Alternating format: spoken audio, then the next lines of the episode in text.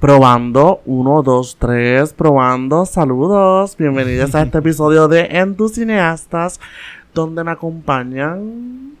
Que la que gente, aquí Bonnie. Huepa, aquí Brian. Y yo creo que este es el episodio más esperado hasta la fecha, pienso que es algo que hemos leído a través de tweets, hemos leído a través de personas diciéndonos que querían un episodio sobre esto, y creo que ya lo vamos a dar al fin. Y eso es que hoy, hoy, vamos a estar hablando sobre los filmes puertorriqueños más recientes que han salido en cartelera, enfocándonos más en los últimos dos que han salido, pero vamos a hacer una mención bastante general de lo que ha estado pasando en los últimos años y vamos a cubrir pues, más o menos lo que hemos visto. Así que yo estoy súper motivado a empezar con este tema, pienso que hay tela para cortar y más que pues yo estoy ahora últimamente haciendo reseñas de estas películas, así que um, Ricardo en su, en su writer era, ¿ok? Estoy pendiente de lo que está tirando por ahí. Sí, en verdad estoy bien moti, estoy, estoy trabajando mucho con palomitas de maíz, así que ellos le están metiendo, me están dando mucho foro, estoy bien moti. Este, y nada, yo creo que estamos ready, Brian Salvo, para decir las primeras cosas que vamos a hablar. Estamos, estamos. ¿Sabes que hace tiempo me siento tan weird también porque hace tanto tiempo que por lo menos yo no grababa para Cineasta este, es, el comeback, básicamente. Este es el comeback. Literal. O sea, este season yo creo que yo ni había salido. Así que esto se siente weird, pero a la misma vez como, como volver a casa, I guess, en un le damos, le damos, la, le damos la bienvenida a Salmón después de una racha de performances y de, de gira. Tú, tú te tiraste un Jorge, pero ya estás de vuelta. Así que. Literal, literal. Yo creo que todo, todo va a ser un círculo, todo va a ser el círculo cuando cada entusiasta se ha tomado un break en su temporada. Ya, así que. Ya, ya, ya, nos avisaron y todo. Ya llegaron los mensajes de miren. Así, que estén pendientes, hagan sus apuestas, hagan sus apuestas de cuál va a ser el próximo entusiasta que desaparece un tiempo. Esa es la próxima actividad para las redes sociales, así que pendientes a las redes sociales. Pues nada, yo creo que entonces vamos a comenzar de lleno con la temática. Hay que hablar, vamos a hablar de estas dos películas porque siento que además de ser las más recientes y que todavía están en cartelera, que todavía tienen break de verlas, siento que son las dos películas que son sumamente diferentes, son géneros completamente diferentes y literalmente son películas que están ahora mismo pues teniendo conversaciones. Brian, te veo con la mano. Eso mismo iba a decir que ambas películas presentan un contraste bien interesante o sea, es como que mis opiniones de estas dos películas son sumamente contrarias. Sobre todo las opiniones ahí. y el factor de la, de la calidad de producción. Así que hoy vamos a estar hablando sobre Picando Adelante, que se reconoce por ser parte del colectivo de teatro breve. Y vamos a estar también hablando de El Karaoke, que es dirigida por Transfor Ortiz. Yes. Vamos a empezar con la que salió antes. Por eso de que pues, para darle un poquito de, color, exacto. darle color al episodio. Picando es una, es una trama sumamente sencilla. Tenemos a esta personaje principal que está trabajando para tener, tener su propio negocio de cannabis medicinal y como propuesta para arreglar los problemas familiares de la, de la familia, valga la redundancia, le propone abrir un negocio familiar a él, a sus compañeros. Básicamente esto sale de mil maneras, esto toma un montón de giros, esto, esto es bien inesperado. Y creo que pues esto es lo que tienes que saber de la película. Creo que mm, ya, ¿verdad? Decir temas de esto te dirían, te diría mucho más de la película y te quitaría muchas expectativas.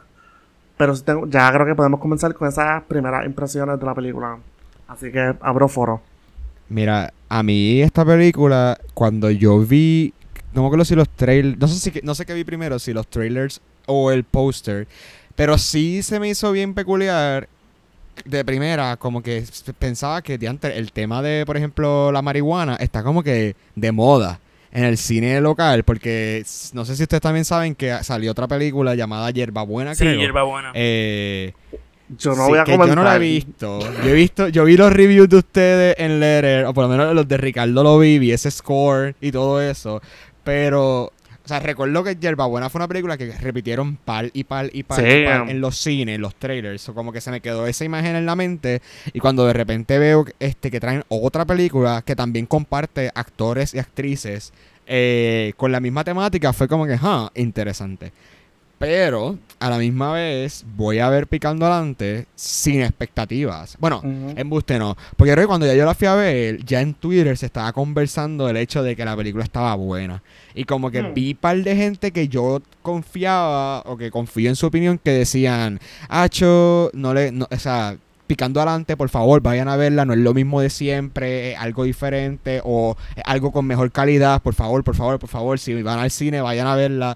Y recuerdo que vi eso y me sorprendió bien brutal. Como que, obviamente, he ido a shows de teatro breve, me encanta teatro breve, eh, en, en el espacio como que teatral, no en el espacio de cine, no había visto nada de ellos de cine, aunque sí había visto de ciertas personas dentro del colectivo actuando y eso, pero pero no, en verdad como que me, me sorprendí todo, yo como que, ah, mira qué cool, pues déjame tirarme para verla.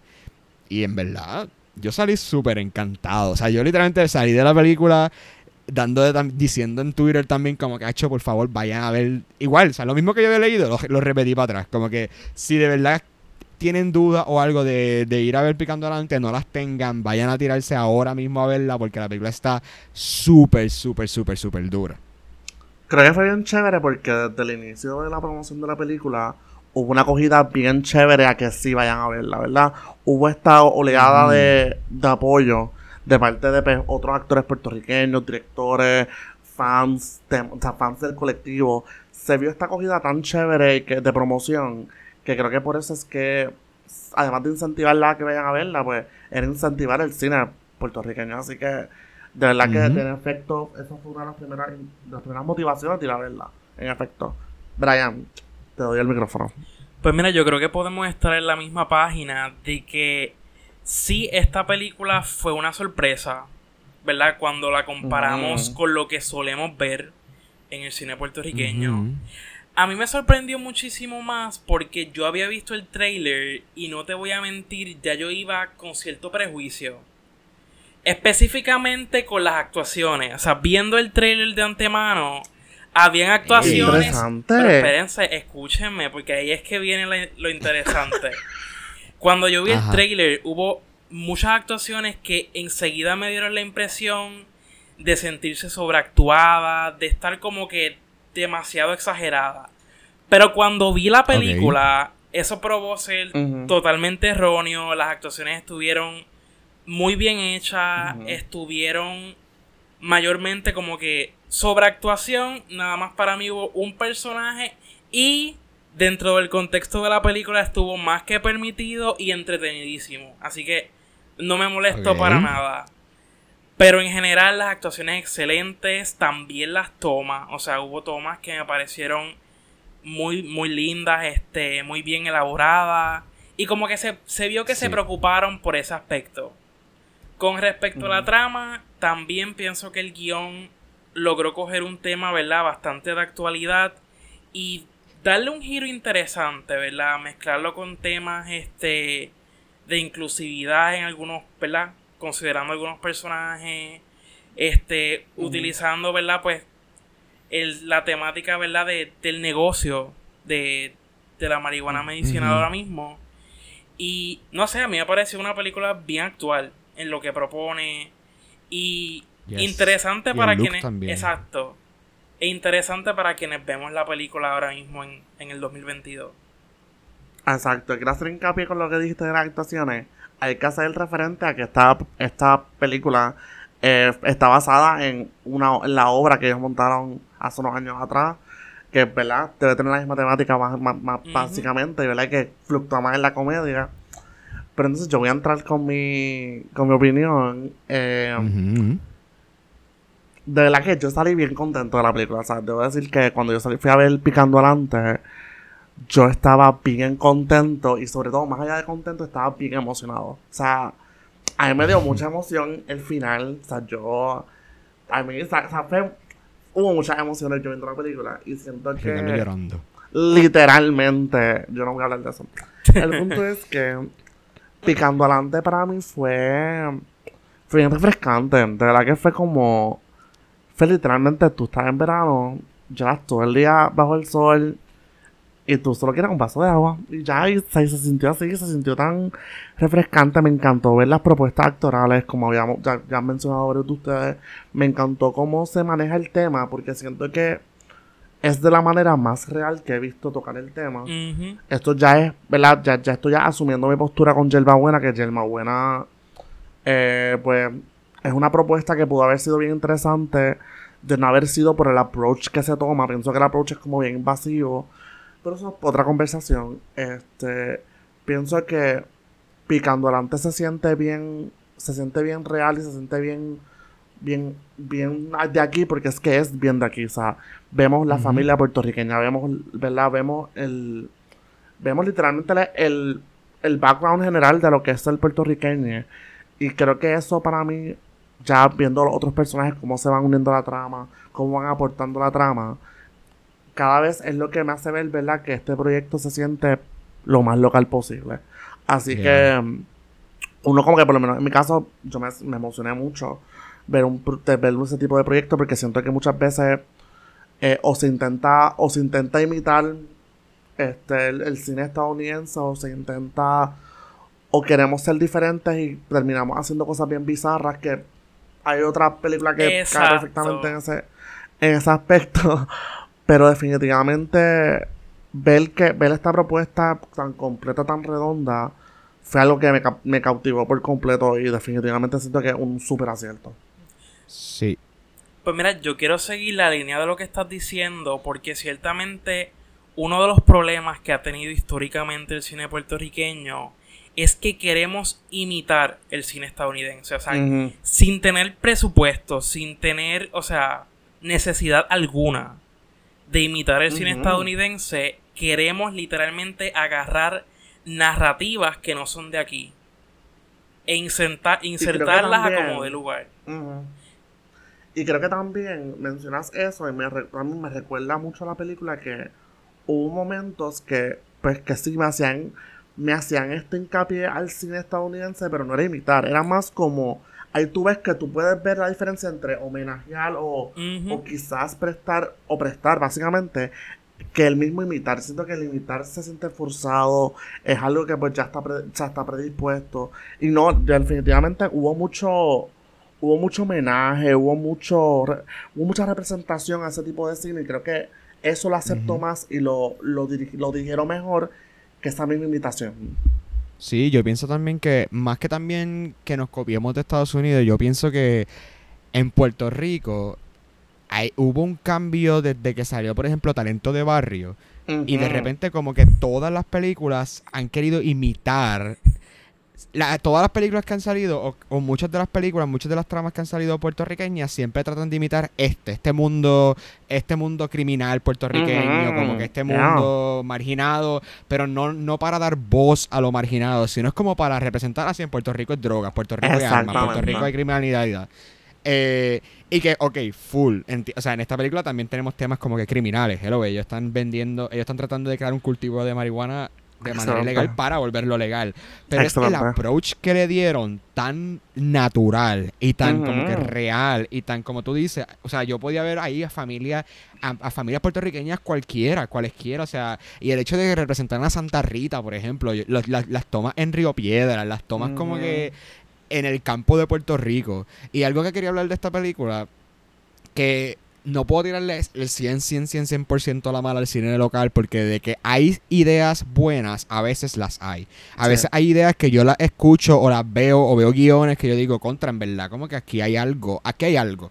Pero el lo bueno de esta película es que además de eso, la calidad de la producción es para mí de las mejores que yo he visto como que recientemente en el cine puertorriqueño. O sea, las tomas, específicamente las tomas. Y, me- y, y hago hincapié en las tomas porque en la próxima película que vamos a hablar en el karaoke, esa fue una de como que las cosas que más resaltaron para mí.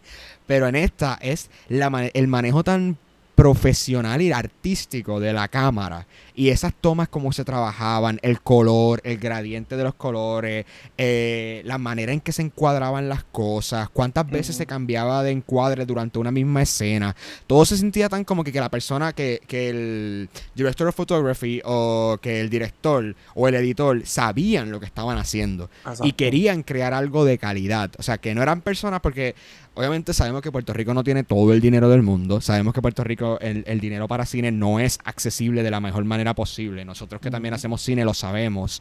Pero esto demuestra que, ¿verdad? Yo no sé qué cámara utilizaron, no sé cuánto equipo tenían, pero que, hay- que el ojo artístico funciona con lo que sea. O sea, yo he visto TikToks súper brutales que se graban con que con un iPhone. Este, so, eso es cuestión de que la persona sepa lo que está haciendo, la persona tenga conocimiento artístico de la composición, de los colores y todo eso. Y se notó que esta película se preocupó en que el producto final fuese de calidad. O sea, que no simplemente el guion estuviese bueno, que no simplemente las actuaciones estuviesen buenas, sino que el producto como tal cinematográfico fuese de calidad. Y eso fue de las cosas que más me encantó a mí porque te digo, o sea, ver una película como la que vamos a hablar ya pronto, que la ves y es como Eyesore, que literalmente te duele la vista porque te das cuenta de todos los problemas técnicos que hay y ver algo tan bien logrado, técnicamente hablando, local, es como que magia, literalmente. quiero hacer nota en algo que dijiste, Salmoni, que fue que pues, lo más interesante de la película es el approach. Y pienso que, en efecto, el approach, porque Picando Adelante no solamente una película sobre marihuana, una, es una crítica. Una crítica al sistema gubernamental, es una crítica a lo que está pasando, cómo se manejan estos estas situaciones. Yeah. Exacto. Es una crítica a, a- al consumo, básicamente. ¿Verdad? Que esto es un se usa el consumo, ¿verdad? Que es medicinal, como el consumo, pues, propio. Recreacional, ya. Definitivamente, eh, eh, Picando Adelante tiene estos layers que se adjudican tan bien, en mi opinión. Creo que el guion es un aplauso al guion, definitivamente.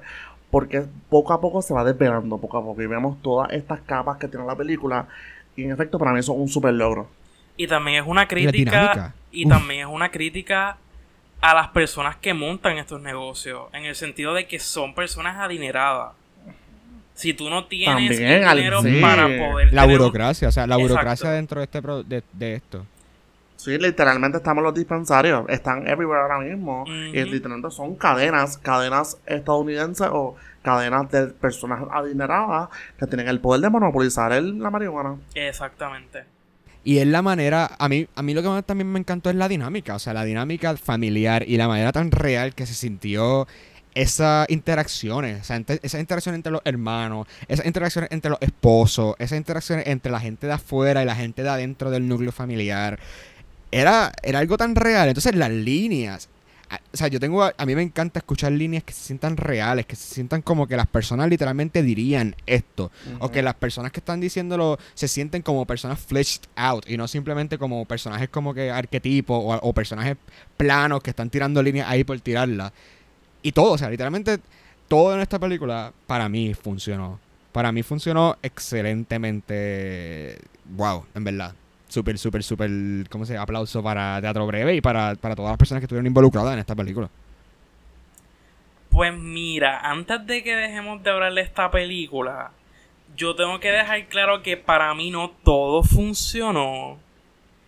Y mi problema Comenta. fue el final. Muchas ¿Qué?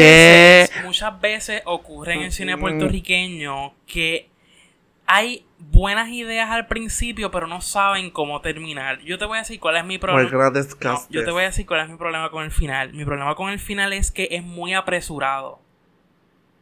Es demasiado apresurado y hay cosas que se quedan como. como que no había tiempo para darle el spotlight que merecían. I mean. Pero es que that's life. Esa ser mi, esa, mi, mi contrarremato para todo. Sí, ese es mi Ajá. thesis statement. That's. Yo siento que, o sea, es, es verdad. O sea, yo siento que you didn't see it coming. Yo siento que you didn't see it coming. Pero también tienes que pensar que esto ya haciendo una operación. Esto, ¿verdad? Ya, spoiler, ya, bye. Este, esto, se- esto ya haciendo una operación encubierta que lleva corriendo tanto tiempo. Tú, te- tú, tú te estás entrando, tú como espectador, te estás, te estás entrando casi al final. So, yo siento que están, para mí, como que yo lo justifiqué con que, mira, verdad, esto ya está cuadrado. Esto está cuadrado hace rato. Y yo como espectador, pues me estoy entrando ahora. No lo vi, no lo vi tan apresurado. O sea, entiendo. Y lo voy a validar. Esta vez lo voy a validar. Pero yo siento que eso fue como que parte del thrill of it. Porque siento que tú no sabes a dónde ver la pues, esa fue, Eso fue un acierto para mí. Tú no sabes a dónde ver la película. Yo siento que eso es algo que yo nunca supe a dónde ver la película. Hasta que literalmente yo estaba en esa sala, todos con pistolas, todos apuntándose unos a otros. O sea, vete para la porra. O sea, algo que yo, yo no lo esperaba. Y siento que Sí. esa, esa apresura, quizás, se debe a que, de verdad, de verdad, yo estaba tan metido en la trama que de repente, boom, pasó esto. Es- así yo lo justifico. Yo voy a validar tu respuesta, pero así yo lo voy a justificar. Yo no voy a, a validar o invalidar. Escucho, escucho, escucho la opinión. Este, pero fíjate, a mí el final para mí fue perfecto. O sea, a mí, Sí, me, a mí me funcionó. A mí me encantó. A mí me funcionó literalmente es algo que yo jamás vería en el cine. Yo pienso que algo así no se veía en el cine Exacto, puertorriqueño. Exactamente. Y no hubiese terminado así una película de esta manera. O sea, una película com- de comedia puertorriqueña. No creo que hubiese terminado así. Muy de acuerdo. Como que estas películas común puertorriqueñas de comedia no hubiesen terminado de esta manera. So, el plot twist para mí, bueno, plot twist que literalmente fue el final. Y como acabó, o sea, esa- es- esas últimas tomas, para mí eso fue como que el cherry on top. Literalmente el Ujú. cherry on top. Ya. Puedo entender tal vez que se sintiese como que, wow, espérate, de repente esto cogió, se fue, a- se fue de 40 millas a 90 millas y no ha soltado el acelerador y sigue por ahí para abajo hasta que se acabe. Sure. Sure, te la puedo dar. Pero para mí le dio, mm, le dio, no se sintió raro, o sea, no se sintió como que out of nowhere. Ujú. Como que en algún punto yo sabía que esto iba como que a, a tomar un giro, porque, o sea, ya, está, ya se estaban complicando la situación de la venta, ya se estaba complicando la situación de todas las personas dentro de la familia. So, entiendo, I guess, tu punto, pero no, no lo comparto en el sentido de que para mí funcionó. Bueno, ciertamente uno de los aciertos de la película es que logró balancear muy bien la comedia y el drama, que suele ser Definitivo. el problema. Que el cine puertorriqueño se enfoca en estas comedias Yes. absurdistas. Que pues la gente se ríe dos o tres veces mientras la ve en el cine y cuando termina la película ni te acuerdas de cómo empezó. Así que en esta, pues ese balance que se enfocó bastante en el drama hizo que fuera muy buena. Simplemente digo que el final para mí fue apresurado. Lo acepto. Está bien. Está bien. Está bien, no hay problema, no hay problema. Pero, Teatro Breve, si nos están escuchando, sepan que pueden llamarnos, pueden llamarme a mí o a Ricardo para la próxima película. Brian, pues también lo pueden llamar, también pueden llamarlo porque va a dar ese ojo crítico. Pero, pero para próximos proyectos estamos completamente abiertos a reseñarlo, a escribir reseñas, a participar de ellos. O sea, Teatro Breve, call us. call Tienes us, actores, tienes escritores, tienes eh, asistentes de producción. Productores. Directores, productores, tienes todo, tienes todo aquí. Lo que necesites, estamos aquí para Por favor. servirles urgente. Yo creo que esto ya es un buen cierre para Picando Antes. Yo creo que las opiniones son bastante generales. El público y nosotros mismos estamos en la misma página. Así que ahora vamos a entrar en otra película que... um, Ahora pasamos de lo ¿Cómo se positivo a lo negativo. Qué feo, Brian. Oh. Mira, No. no. Hay cosas, hay cosas. El, eh, el karaoke, ya dándole introducción a la película. Primero todo hay que, hay que reconocer que es una película. Definitivamente. O sea, Menos es una mal. película. Eh, según Letterboxd, no. Porque literalmente salí de la película a darle login Eso es a la una película burbuja. Y- eso es una burbuja. se y no, no está. Y yo creo que Letterboxd sabe lo que hace. Ellos saben lo que están Ay, haciendo. Dios. Oye, pero tiene más películas de él. Tiene, tienes, o sea, lo tiene a él, lo tiene, tiene al director. O sea, tiene su filmografía. No sé si es que no le han dado update y no han puesto esta, pero mira, por favor, ponla para que mi número sea real al final del año y, se- y- Wow. y no quede una afuera. Yo. Ok. El karaoke. Ya que yo no quiero. Yo no quiero dar la trama del karaoke porque. Es que es un regalo verlo y ya. O sea, pues, ya, ya el trailer te da como un mini glimpse de lo que tú puedes ver. Pero verla, como que verla, presenciarla, pienso que te da otra historia completamente diferente. Yo no voy a dar. Yo no voy a dar trama. Comiencen con reseña. Yo no tengo nada que decir. Mira, pues voy a empezar yo. No sé quién de los tres lo vio primero. No sé si fui yo el primero que la vio. Creo que sí. Pero, ah, sí, fui yo. Pues, ok, pues empiezo, voy a empezar, voy a empezar yo. Eh, el karaoke. Me dio pena cuando la fui a ver, porque la fui a ver con un pana y estaba completamente la sala vacía. Solamente fuimos dos personas a verla.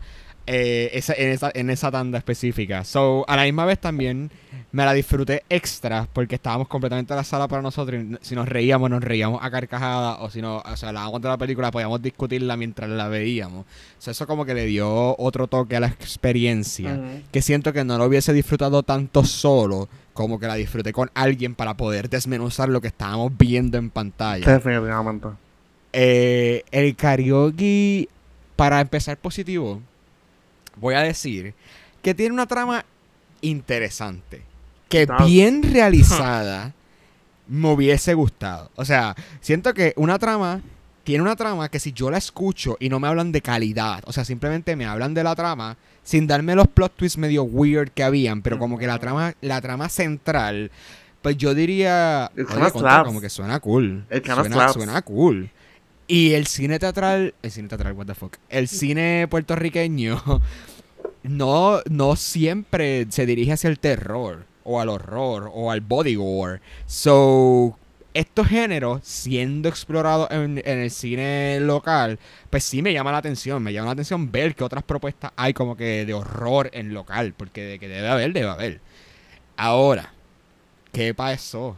¿Qué pasó con esta película? Literalmente se descarriló. Yo no sé en qué momento de la producción esto se descarriló. No sé si del momento que se escribió el guion. No sé si. Que, pro- que probablemente hay, hay parte de. Sí. Eh, Wow. O sea. Es que yo, yo te digo que todavía yo estoy pensando el timeline de esta. Yo, eh, voy a empezar con el hecho de que yo todavía estoy pensando el timeline de que- cómo ocurrieron los eventos. Y todavía a mí no me hace sentido. Yo necesito hacer una. No. una o sea, han visto como que esta- estas pizarras con hilos rojos. Con Sí. Yo estoy punto. seguro que ellos no Sí. hicieron Yo eso. necesito hacerlo. Es que, Dios Es mío, que o sea, yo, yo seguían mencionando datos como que, ah, sí, esto pasó ayer, esto pasó tal día. Y yo, pero es que no hace sentido. Si lo primero que me enseñaron en la escena no hace sentido con esto, pero esta escena pasó antes. Y yo, ¿qué caramba está pasando aquí? Yep. Este. Ahí, o sea, empezamos por ahí. Que si de la primera, tu película, no hace sentido, no hace sentido el guion, que tenés que darle, tenés que darle pausa un momento y pensar, déjame releer esto, déjame como que evaluar lo que yo acabo de escribir, a ver en qué Lo momento esto se me está yendo de la mano. Eso fue la primera. La segunda, las tomas. O sea, vamos a hablar técnico. Las 40, los 40 cambios de encuadre en una misma escena. O sea, alguien empezó a hablar, cambiaba la cámara. Hablaba la otra persona, cambiaba la cámara. De repente volvía a cambiar para ponerlo a ellos dos. De repente cambiaba la cámara para otro ángulo. Después cambiaba la cámara para otro ángulo. En- o sea, en menos de un minuto había, allá habían cinco cambios de encuadre. Y eso me tenía tan... O sea, es, es de esas cosas que cuando tú te das cuenta de ellas, se, se hacen como un pet peeve y de repente la empiezas a notar más y más y más y más y más y más. Y no puedes dejarla de no, puedes dejar de notarlo. Y me pasó toda la película. O sea, toda la película yo decía. O sea, ¿quién, quién, editó? ¿O quién, ¿O quién cuadró los encuadres de esta película? Porque no me hacen sentido. O sea, eso, eso nada más es lo primero que voy a hablar mal de ella. Les dejo el, el foro también para que sigan hablando mal de ella. Wow. Pero. O bien, o bien, porque pues, por lo menos dije que la trama está interesante. Pero. Ah, otra cosa, antes de. Porque no se me olvide. No sé si a ustedes les pasó. eh, no sé si han visto Silence of the Lambs. Ujú. Pero yo decía. Esta película me está dando vibes de que querían recrear a un Buffalo Bill lo, puertorriqueño. lo veo, lo veo. Y. Sí, Hacho, desde que salió el trailer y vemos la toma de él como que disfrazado y cantando del villano de la película. Yo decía, esto, alguien vio, Bo- alguien vio Silence of, of the Lambs y dijo, Hacho, yo quiero hacer esto. Yo quiero hacer esto. Y. No, mejor me, mejor me, mejor me acuerdo este chisme porque es un chisme par de heavy. En par leche y no quiero que nos cancele. Hacho, Lo voy a poner, pero lo, podemos, lo puedo poner el pip. Pero.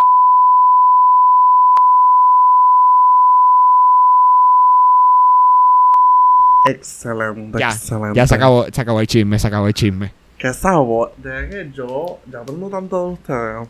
Yo estoy aquí para aprender. yo estoy aquí para recibir información. Wow, qué, qué divertido, Brian. Necesito escucharte. Esto, necesito escucharte. Yo tengo que comenzar diciendo que películas como el karaoke son las que le dan mala reputación al cine puertorriqueño. Ay, qué Eh, yo, yo realmente no tengo nada positivo que decir. Así empezó el ensayo. No tengo nada ensayo. positivo que decir.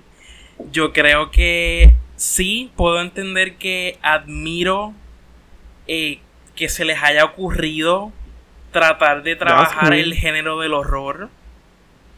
So admiro que lo hayan It's hecho. for effort. Pero It's for effort. Fuera de eso no hay nada positivo que decir. O sea, yo, yo me reía, pero era de la película y no con la película. Ah, no, full. Full, full, full. Me reí un Completamente. Las actuaciones Pero me reí. Me reí. Exacto. Que eso al final del día yo creo que es lo que este director quiere. O sea, él simplemente se conforma con sacar una película todos los años. Este. Y que la gente se ría dos o tres veces mientras ve la película y que No. después se olvide que existió la película. Después de que vayas a verla, ya está bien. Exacto. Cool. Sobre las actuaciones iba a decir que en contraste con Picando Adelante, las actuaciones son una abominación.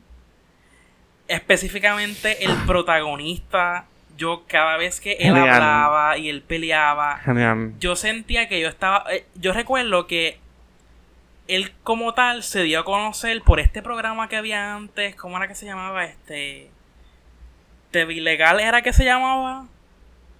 Ah, vi legal, Exacto. sí, sí, sí. Y obviamente eso es un programa de sketch, es un programa donde pues una actuación Mm. exagerada Sí, como un Saturday va Night con el tono. Yeah. Pero en una película de horror tú no puedes utilizar ese tipo de actuación exagerada que se nota que está actuando en todo momento. Ay, mientras que puede, puede. Porque Porque lo hizo, ¿verdad? Pero, Pero, pero no es lo que debería hacer. Esto es intenso, esto es un montón. O sea, el consenso general es general. Y el que, Mira, hizo, pero yo tengo y el que decir- hizo del villano, que si no me equivoco es el director mismo. Es el director. Exacto. Es el sí, director. porque yo lo reconocí rápidamente. Para mí, Yes. o sea, se nota que la actuación no es lo de él. Se nota. No, no, no. ¿Sabes lo que más me lo explotó? Me la explotó que en los créditos al villano le pusieron Es un verdad, question sí. mark. No, lo pusi- no, no lo acreditaron. y yo dije, él no se, él no se quería tirar el, el, el triple el triple threat de director, escritor y, y actor. Se lo verdad. trató de guardar. Lo trató de guardar. Yo, yo estoy procesando tanta información ahora mismo que yo no. no. Este. yo- el consenso en general, ¿verdad? Eh, el karaoke no es, no es muy no es buena. O sea, no, no tiene ningún atributo que yo pueda decir, vamos a salvarlo. Sin embargo, Oye, el póster. El póster está chévere. Has snapped, it has snapped, has snapped.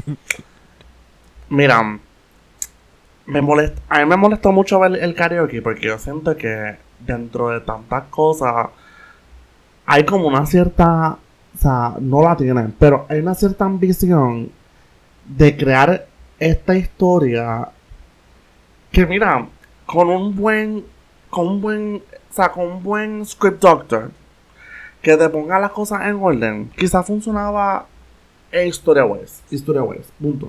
No te estoy hablando de producción, no te estoy hablando de actuación. Storywise funcionaba. O sea, podía funcionar. Porque no funcionó, no funcionó. Pero con buen script doctor, por lo menos func- podía funcionar Storywise. Yeah. Yo siento que. Te digo, hubo bits que yo decía como que esto pudo haber sido bueno si esta no hubiera sido la propuesta, ¿me entiendes? Se me molestaba porque. Porque es que. Mira, este concepto de este tipo que rapta personas y canta. Yo no he visto Silence of the Lambs y. No, no No, sé. no, qué- igual, no, igual en Silence, pero es como Ajá. que es un en Silence of the Lambs es como que este serial killer flamboyant y y eso que secuestra también. Ah, So, por eso Queen. como que hice la ajá, hice como que la asociación, Ay, pero no pero- igual, no es el mismo No, Exacto, concepto. no es Jazz Queen, pero esto es un hombre sordo. Que Ah, aquí hay layers, aquí hay layers también. Pero yo no voy a hablar de esto tampoco. este, siento que um, habían partes en la historia que, que yo sentía que podían tener el potencial de ser algo chévere. Pero obviamente no lo eran. O sea, no, no, no iban a llegar, en algún momento no iban a llegar a la altura. Porque es que está tan, está tan sobreelaborado que se ve, se ve súper mal. Punto. Y en verdad me- me, molesta un montón. Salía- yo, yo- o sea, yo me reí un montón y confieso que yo no sé por qué a mí me, a mí me está, o sea, de la, tiene que ver con que pues yo llevo con unos síntomas horribles, como que de- desde que a mí me dio COVID en diciembre, llevo unos síntomas horribles, whatever. Yo me estoy durmiendo en casi todo. No importa lo que yo esté haciendo, yo me estoy durmiendo. Wow. Y esos, esos últimos 10 minutos, yo no, o sea, mi, mi cerebro no los procesó. O sea, como que yo sé que yo lo vi. O sea, yo sé que mis ojos estaban abiertos. Pero yo no los vi. O sea, yo sé que no los vi. Yo solo O sea, sé pero entendiste el final, right? o sea, yo me, me acuerdo de lo que yo vi. No te puedo decir si lo entendí o no. Porque es que no sé si lo vi. Yo genuinamente Es- es pienso que, no tienes nada que procesar. De verdad que. Oye, pero. Oye, pero ese final llegó slapping. Como que ese O final sea, llegó. Yo solo, yo solo sé que el, el final pasó y dice como que. Y ya, se acabó la película. Yo conecté. ¿Ves? Yo conecté los puntos de repente y yo. ¡Ah! Di un gas y yo. ¡Ay, no puede ser! Así que, de verdad, de verdad. De esta película está el garete. O sea, y. Y mira, si la quieres ver, vela. Está bien. Está bien. Es una hora y. O sea, no es una hora y- O sea, yo pienso que no llega. No, lle- para mí no llegó ni una hora y media. Sí, llega fue la hora y media. Llega la hora y media. Llega. Hacho, para mí no llegó la hora y media. Pero se va bastante rápido, en verdad. Se vio, No siento se que fue no súper va. rápido. Se fue súper rápido, mira, la pasé súper bien, yo me reí un montón. De verdad que, no, hice, yo la vi, yo la vi solo en una sala vacía. O sea, la sala súper vacía, yo me reí, yo me, yo me recliné en el asiento. O sea, para mí fue una súper experiencia. Pues yo estoy bien preocupado porque ustedes tuvieron la experiencia de sala vacía y en mi sala hubo bastante gente, diría yo, y yo estaba bien preocupado. Ok. Ok, pero brutal. Pero fuiste al estreno. No, bueno, no, porque yo, yo, la fui, yo primero. fui, yo creo que después de ustedes, por alguna razón había más gente. Ok, pero voy al cine Wow. local. Está- No, claro, estás cumpliendo. Bueno, Estás cumpliendo. bueno. Sí, no, yo de verdad que para mí, esta película del karaoke, hay tanto que criticar que yo, yo pienso que no, es que no, para mí, yo no tengo nada que decir. Porque es que en- entrar en detalle es, es mucho, o sea, es mucho. Y, y como que cuestionar cada cosa, o sea, tú no puedes cuestionar cada decisión que se toma en la película. Fácil, fácil, fácil, fácil. Se puede cuestionar tanto lo- la producción como literalmente las decisiones actorales. Eso fue como, ta- Hmm. es bien impactante. Es bien impactante, punto. O sea, y sobre todo como que tú entender lo que ellos trataban de hacer a veces, pero nuevamente no estaba bien, no estaba bien logrado. O sea, porque eso mismo, tú sabes, yo, yo estaba bien perdido al principio. Yo decía, como que esto, o sea, esto es un flashback, o esto está pasando de verdad. La camisa manchada. ni Little Women. La camisa manchada en unas partes, pero la camisa limpia después. ¡Dios mío! O sea, yo decía como que, pero, pero ¿dónde estoy? O sea, o sea, fue fuerte. O sea, en- en- encajar, encajar las cosas fue difícil al principio. Fue bien difícil. Es que es imposible. Literalmente las piezas no encajan porque las piezas no las hice. Me dieron un rompecabezas sin, sin, sin encajar. Las, Yo las- digo- las- los rotos están para el otro lado. Yo digo que encajan. Es que son dos rompe- rompecabezas diferentes. Son Esto no es Multiverse Eh, of Madness. Esto no es. Esto Yo es- creo que Esto no es Everything Everywhere All at Once. O sea, No, estos estaban en sí. dos multiverses. No, estos son dos, estos son dos, estos son dos rompecabezas. Esa es mi opinión. Son dos Mira, rompecabezas. Me la, me la explota que mencionen la camisa. Porque literalmente el detalle de la camisa, yo se lo dije a- al panamio con el que fui. Que yo dije, pero si estaba la camisa manchada. Pero lo del café pasó Exacto. después. Es porque bien la camisa está complicado. manchada en esa escena. Es bien complicado de verdad seguirla, seguirla con un papelón. ellos no tienen Me pasó continuista. varias veces. Esa es la explicación. Pero es que también siento que es que, más allá de continuista, él, o sea, yo pienso que fue un error bien grande de edición. Porque nuevamente, yo pienso que es el hecho de que ellos querían, ellos querían tergiversar como que la historia para que tú después te dieras cuenta que diablo estuvo así ese día por esto. Pero es que no lo supieron lograr porque es que no, la, la historia no se construyó lo suficientemente bien. Entonces yo estoy bien confundido porque entonces Es que no hace sentido. Me estás No hace sentido diciendo- porque de repente las- no No, no, no hace sentido. Nada de la película hace sentido. escucho. El timeline no hace sentido. Es más, es más, podríamos literalmente transformar el, el- podríamos transformar el episodio de hoy a simplemente ser desmenuzando el timeline Del de- karaoke. de- del karaoke. Literalmente. Y el episodio no acaba, porque es que literalmente el- los eventos Sí. no ocurren en el mismo plano astral. O sea, los eventos no ocurren en la, en la misma. O sea, ni Everything, te digo, ni Everything Everywhere All at Once fue más confusa que esta película. Ni, ni Multiverse of Madness fue más confusa. Me encanta que en el cine ahora mismo hay tres películas diferentes sobre multiverso. el multiverse. Excelente. Porque, wow. Y está, está la versión, está la versión eh, masiva, o sea que tiene una producción masiva, está la producción independiente y está la versión local. ¿Me entiendes? Total. O sea, tiene, está para todos los sabores. Literalmente Aquel- Baskin Robin del multiverse. Literalmente. O sea, o era bien confuso porque entonces, él, o sea, él no era tan inteligente nada porque, por ejemplo, me decía, estos dos van a para ir a ver el café. Pero entonces él estaba viendo después café solo. Y después de ver el café solo, Ajá. Se le ve la camisa, está viendo café con el pana. Y yo digo, espérate. Yo, esto es un time jump. Esto es como, o sea, hay- o sea ¿me entiendes? Es. No, no lo logro. punto. Y de la que es bien triste. Ok, para los que no están entendiendo, lo que, para los que no están entendiendo esta confusión, que no han visto la película, lo que pasa es que la película se te vende como de que todos los eventos que están pasando, o sea, los eventos principales, no los flashbacks del pasado, los eventos principales de la película pasan en dos días. O sea, que, Exacto. por ejemplo, lunes y martes.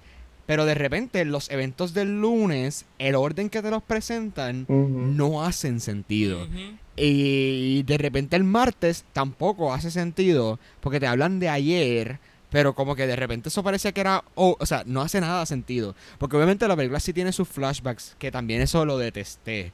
Que de repente hay momentos específicos de la película importantes y de repente te brincan a algo que pasó, que se hace un mes o whatever. Excelente. Y que son para darte como que, obviamente, contexto a qué está pasando con los personajes o la Definitivo. situación de los personajes. Excelente. Pero, no, no hay está la calidad de producción y de actuación y de guion para poder como que sostener esos momentos de flashback y que tú sientes como que la, la emoción que te quieren hacer sentir.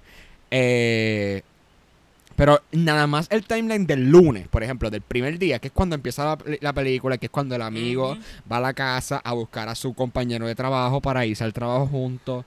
ya desde ese punto, la película ya dejó de hacer sentido. Sí. Completamente con lo que sigue pasando durante el mismo, el mismo like lunes que te están pintando en la película, ya no hace nada de sentido. Exactamente. Wow. Esto es. Yo siento, de verdad, de verdad, a mí me pesa. Me pesa mucho. Ahora que me pienso, ahora que lo pienso, la escena del carro, cuando le, o sea, que la escena del él se da cuenta que el, el amigo dejó el carro solo, ¿verdad? Pero él se fue con el amigo juntos y ellos se fueron juntos. Él lo fue a buscar a la casa. Eh, pero él se fue en su carro. Exacto. Y el carro tiene un montón de tickets en el, en el cristal. Pero el carro lleva ahí un día. O sea, ¿cuántos tickets le metieron? O sea, los guardias literalmente se cumplieron la cuota ahí de los Salmorín. 40 tickets que le metieron. Salmonín. Es que en Puerto Rico, en Puerto Rico, los guardias están bien activos en nuestra isla. Y nuestro En Caguas, porque la película fue Caguas. grabada en en Caguas. Cagua. Nuestro sistema de policial es sumamente diligente a la hora de trabajar. Y Lo veo, tú no lo. No, y la, la toma del dron. La toma del dron. Excelente. ¿No, Caguas. ¿No te acuerdas de ella, Brian? Caguas. Sí, me acuerdo. Wow. Caguas. Esa toma, To- yo dije, ellos, ellos dieron todo su budget ahí. Ellos pusieron todo el budget en esa toma. y Fue, fue bien gracioso porque hace literalmente horas atrás, Brian y yo estábamos en ese mismo paseo. Exactamente. Literalmente. Wow. Full circle. Fue un full circle moment. Yo la vi ayer y yo, wow. Y, yo y allí siento que y siento un- que el karaoke no le hace de- no le hace justicia al lugar. Es mucho más Ah, lindo en exacto. persona. Es Sí. que el karaoke, acuérdate que el karaoke fue grabada en el 2020. Me di cuenta por los marbetes. Prepandemia. Así que. Porque todavía tenían el marbete, eh, tenían los marbetes de la Yupi. So, imagínate cuánto. Ya han ido, ya ha habido dos marbetes diferentes. Así que yo vi los marbetes y yo dije, wow. El timeline, el timeline está heavy. Yo no sé si esto fue prepandemia, pero. O maybe esto causó la pandemia, yo no sé. Pero. Pero no sé. Me encanta el análisis que tú has dado de esto ahora mismo. Esto cambió, esto ha cambiado todo por completo. Y yo, es que yo siento que, a pesar de que esto es una vez de estas de estas dos películas, yo siento que yo no puedo ni entrar ni empezar a discutir el concepto del karaoke. Y no quiero entrar en detalle. Y yo, y yo siento que está bien no entrar en detalle. Porque es que si yo te. O sea, si tú no has visto esta película y yo te espoleo el concepto de lo que es el karaoke de verdad, yo siento que yo estoy cometiendo un crimen. Vayan a verla. Es verla Vayan ya. a verla. Es verla. Y escríbanos por DM. Yo creo que lo importante es ir y tener la experiencia en el cine y tratar de buscarle el sentido. Que los guionistas ni Sí. siquiera intentaron buscarle sentido. Gracias, gracias, cine puertorriqueño. Una vez más, hay logros y hay desaciertos. Antes de continuar, yo quiero hacer un super mini hincapié en esta película que la voy a incluir yo porque pues, yo fui el único que pudo verla. Tuve la oportunidad de ir a la premiere de Flow Calle hace unas semanas atrás. Y pues, ahora mismo estoy haciendo, básicamente estoy haciendo una reseña también para Screen Spec, así que pues esperemos que pronto esté lista. Fingers Y- crossed. Eh, y mira, Flow Calle, para la sorpresa de nadie, es, es una story born puertorrique- eh, puertorriqueño slash dominicano slash internacional básicamente. Y Flow Calle es una película que tiene buenas intenciones, siento que tiene, unas muy buenas intenciones y logra cosas que no están tan mal comparado con lo que usualmente estamos viendo, ¿verdad? Con los clichés. Siento que en caer, en caer en gana. O sea, logra, logra no caer en los clichés como tal. Sin embargo, tenemos dos problemas que también presentan en la industria. Número uno, el miscasting de nacionalidades. Yo no, o sea, yo no entiendo cómo podemos castear a una. Ella es. Farina es venezolana slash colombiana. No, o sea, es una de esas dos. Es una de esas dos. Ella está interpretando a una dominicana. Eh, y lo, está- lo vemos con literalmente todo el elenco. O sea, todo el elenco está interpretando la contraparte de su nacionalidad. Eh, yo estoy cansada de ¿verdad? Yo pienso que eso ya es algo que es un problema en- de la industria, punto. Y número dos, siento que ataca, ataca lo urbano y lo, ¿verdad? Y, y el reggaetón y todo, esta, todo este género desde una perspectiva de personas con privilegio, personas que su historia reflejan el privilegio. O sea, son personas que no, nunca van a experimentar lo que fue el género en sí y el surgimiento. Así que desde esa perspectiva la película se siente un poco un poco hueca en esa, perspectiva. Pero igualmente es muy entretenida. La película se siente larguita, mi pana. La película se echa las dos horas, se echa dos horas cómodo. Cómodo. Y, y siento que también, ¿verdad? Tiene- o sea, quiere, quiere lograr tantas cosas que se pierden la trama fácil. O sea, pasan muchas cosas a la vez. Entonces, la trama principal, que era este romance, después se convierte en esta otra historia. O sea, la película pudo haber tenido el potencial de ser algo bien, bien elaborado y bien sencillo. Y no cayó en las trampas de lo mismo, después de querer hacer estos big budget films con estas estrellas, etcétera. Ya se contempla que se va a realizar una segunda parte, o sea, eso ya está en the books, Una literalmente. Yeah. secuela. Flow Ca- Flow, Flow Calle Calle 2. 2. Ojo, el final fue Más abierto. calle, más flow. Hacho, el final fue abierto. eh, se presta, se presta para eso. Así que, definitivamente, Flow Calle pudo haber sido algo más chévere, pero se, se conformen a hacer algo normal. Algo, eh, no está mal, no está bien. Pero nada, cierro Flow Calle y, ¿verdad? Hemos decidido que, que queríamos dedicarle estos últimos minutitos a estas otras propuestas que han estado pues, corriendo en cartelera desde que salió básicamente Perfume de Gardenias, que, que pensamos que fue como que el punto culminante en el que a partir de ese punto todas estas propuestas empezaron a salir, ¿verdad? Vimos una industria mucho más activa durante pandemia, básicamente, porque ¿verdad? la pandemia no ha acabado, eso hay que, que tener en perspectiva. Sí, sí. Pero, pero ¿verdad? Ver, pensamos que a partir de Perfume de Gardenia hubo un movimiento bien chévere. Y vamos a hablar de esas propuestas. Pero vamos a escuchar a Brian hablar de Perfume de Gardenia porque si tú, si tú estás al día con tus cineastas, Selbón y yo ya hablamos de, de Perfume de Gardenia y ya nuestras opiniones están Exacto. clarísimas.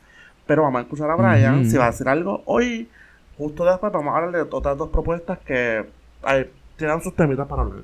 Pues mira, honestamente, yo no pensaba hablar mucho de perfume de gardenias porque la vi cuando fue que salió en septiembre, si no me equivoco, así que ya básicamente Ha volado, mi memoria de la Sí, película hace tiempo, ya pasó Exacto, tiempo. mi memoria de la película pues no está tan refrescante, pero lo que sí recuerdo es que es una propuesta muy buena, muy interesante y que representa, ¿verdad? De, de los mejores trabajos que ha tenido el cine puertorriqueño en los últimos años y quizá eh, en la historia, ¿verdad?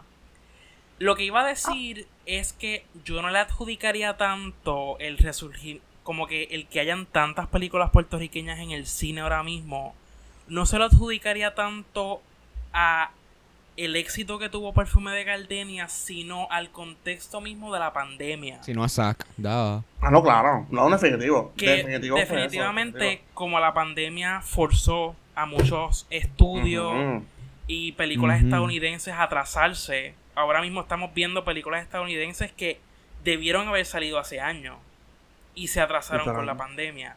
Así que yo creo que el cine local, o sea, por lo menos Caribbean Cinemas, que es el monopolio del cine en Puerto Rico, ellos básicamente se vieron forzados a darle como que más, eh, más espacio a propuestas puertorriqueñas y, lo- y locales Exacto. por esa necesidad de que ellos necesitan tener películas para poder, ¿verdad? Este, Claro. seguir teniendo un cine activo y que esté funcionando. Así que, como Claro. consecuencia de la pandemia, hemos visto, agraciadamente, ese, este resurgimiento del cine en los cines. O sea, películas estrenándose en los cines. Y creo que ha sido una, dinámica bien interesante. Como hemos mencionado, hemos tenido propuestas excelentes como Perfume de Gardenias y Picando Adelante. Y también hemos tenido propuestas fatales como el karaoke. Y también en el mes de septiembre, si no me equivoco, de septiembre del 2020, no, 2021, salió la película Simone, una película que nadie recuerda y que nadie debe recordar. Hay, hay, hay primera tanda. Exacto. Hay primera tanda. Si les da Eh, curiosidad, oh. hay un episodio de primera tanda sobre la película. Hay un episodio de primera tanda de Simón con Yanka y con Brian. Y tenemos perfume de Gardenia también, primera tanda. Ricardo y yo, como hemos dicho. Pero sí, o sea, han salido palos. O sea, salió Simón, salió perfume de Gardenia. Obviamente salió Zack, que cambió la historia del cine puertorriqueño. Eh, Wow. Volvió eh, Wow. con- por parte de su aniversario, este, lo que le pasó a Santiago, el aniversario de Tommy Muñiz. Excelentísima película puertorriqueña. O sea, yo la fui a ver con un pana que también le mete para al, al cine, que nunca la habíamos visto, pero siempre habíamos escuchado, obviamente, que es la única película puertorriqueña nominada a los Oscars. Y merecida, o sea, merecida porque la película tiene una calidad para la época, o sea, número uno para la época y número dos para el contexto del cine puertorriqueño. Que en guion, en o sea, en verdad para mí la película funcionó bastante bien, bastante bien y que se la puedo echar a las películas, again, que han salido últimamente, como Simón, como Zack, como, eh, como, este, como el karaoke, que, que han dejado mucho que desear hasta cierto punto. Y tenemos entonces películas como esta que, que aún casi 40 años después siguen, siguen teniendo una calidad excelente. O sea, a mí yo vi lo que le pasó a Santiago y wow, literalmente me voló la cabeza, sinceramente. Ey, disculpa, pero Zack cae dentro del renglón de cine excelente. Ah, no. Zack, Zack ya, Zack está en otro nivel. Es que O sea, Zack exacto. está-. Como dijo Ricardo en un momento, como dijo Ricardo en algún momento, es una película que trasciende el sistema del rating. Gracias. Yo necesito que ya confirmen la segunda parte. O sea, yo necesito ya que me Ya. confirmen la secuela. Ya. Ya. Es urgente.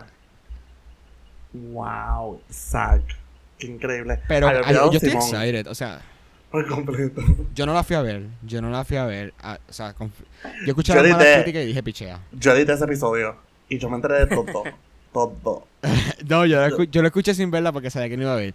Algo que sí voy a decir, voy a decirlo, voy a decirlo desde ahora. Voy a decirlo ¿Mm? para que me escuchen todos los, cinema- cin- los cinematógrafos, toda la gente que está metiéndola al cine. Obviamente quiero ser parte yo de ellos, pero ya yo estoy cansado, cansado de que se haga cine local en inglés. En verdad. It doesn't Mira, work. It gracias. mira, gracias, mírame a mí ahora hablando gracias. Spanglish.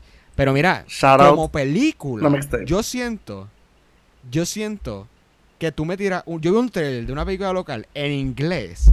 Donde claramente se escucha el acento que tenemos los puertorriqueños, porque a menos que tú no, tú no pases años de tu vida en Estados Unidos o en algún, en algún, en algún lugar este anglosajón y lleves toda tu vida también cogiendo coach y todo para quitarte el acento, va a tener un acento. Vemos una película donde claramente todo el mundo tiene un acento, pero están hablar en inglés para que claramente apelar a las masas estadounidenses y apelar a, a cine más internacional, donde no hay necesidad porque películas eh, hablando español, que simplemente se les pone subtítulos en inglés, apelan a, a las masas de otros lugares, pero no, tú quieres hacer toda tu película en inglés, que eh, también enajena a la, a la- a la gente local que no habla inglés. It's weird, it's a weird decision. Eh, De verdad que no entiendo todavía y no me cabe en la cabeza por qué. ¿Por qué? ¿Por qué? ¿Por qué? Sobre lo del idioma, tengo que decir que estoy sumamente de acuerdo. Recientemente, cuando vi el karaoke, estaba, estaba mostrando el trailer de la película puertorriqueña, el mixtape, que va a salir ahora en el mes de junio. Y es una película en Sale- inglés. Sale mañana. O sea, sale hoy. Exacto. Sale hoy. Cuando, cuando sale el episodio, sale esa también. Exacto, y es otra película puertorriqueña que es en inglés y genuinamente me parece fuera de contexto, o sea, ¿cómo yo Por puedo ver una cómo yo puedo tomar en serio una película puertorriqueña en el que todo un grupo de personas habla inglés en todo momento, o sea, es parte de quien ellos son y esa no es la realidad en Puerto Rico. Y creo, que la película, creo que la película tiene también que ver con el género urbano. O sea, con, Exacto. con reggaetón o rap o algo así. Con Entonces, gente blanca. En inglés. En inglés. Wow. Yo creo que esta. No sé. Obviamente, obviamente no he visto la película, so maybe la veo y de repente es un masterpiece, no sé. Pero sure. ya de por sí la veo los trailers y me cuestiono el por qué la decisión de hacerlo en inglés. O sea, sinceramente, sinceramente. Yo ¿Por siento que la gente tiene que aprender, el, el puertorriqueño tiene que aprender a stick to what you know. Y yo estoy siempre seguro Stick que... to the status quo. Exacto, mira. Yo sé que tú sé que tú no has escuchado reggaetón en tu vida. O que probablemente cuando estabas en, en escuela intermedia tú decías I for reggaetón.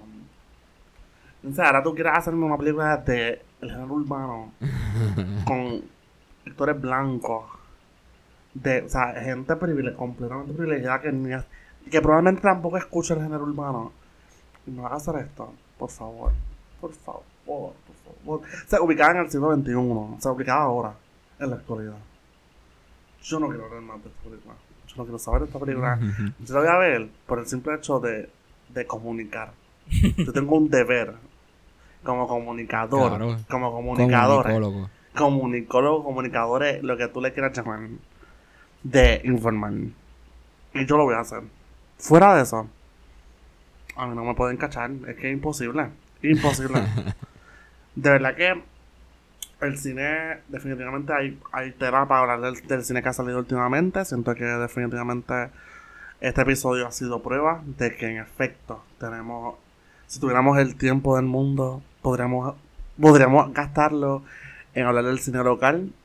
Pero yo creo que ya estamos llegando al fin de este episodio. Yo creo que como, para cerrar, podríamos tener unos finishing statements, como por ejemplo, yo quiero decir que um, Yeah. cuando vi lo que le pasó a Santiago, eh, me sorprendió muchísimo, sobre todo su guion.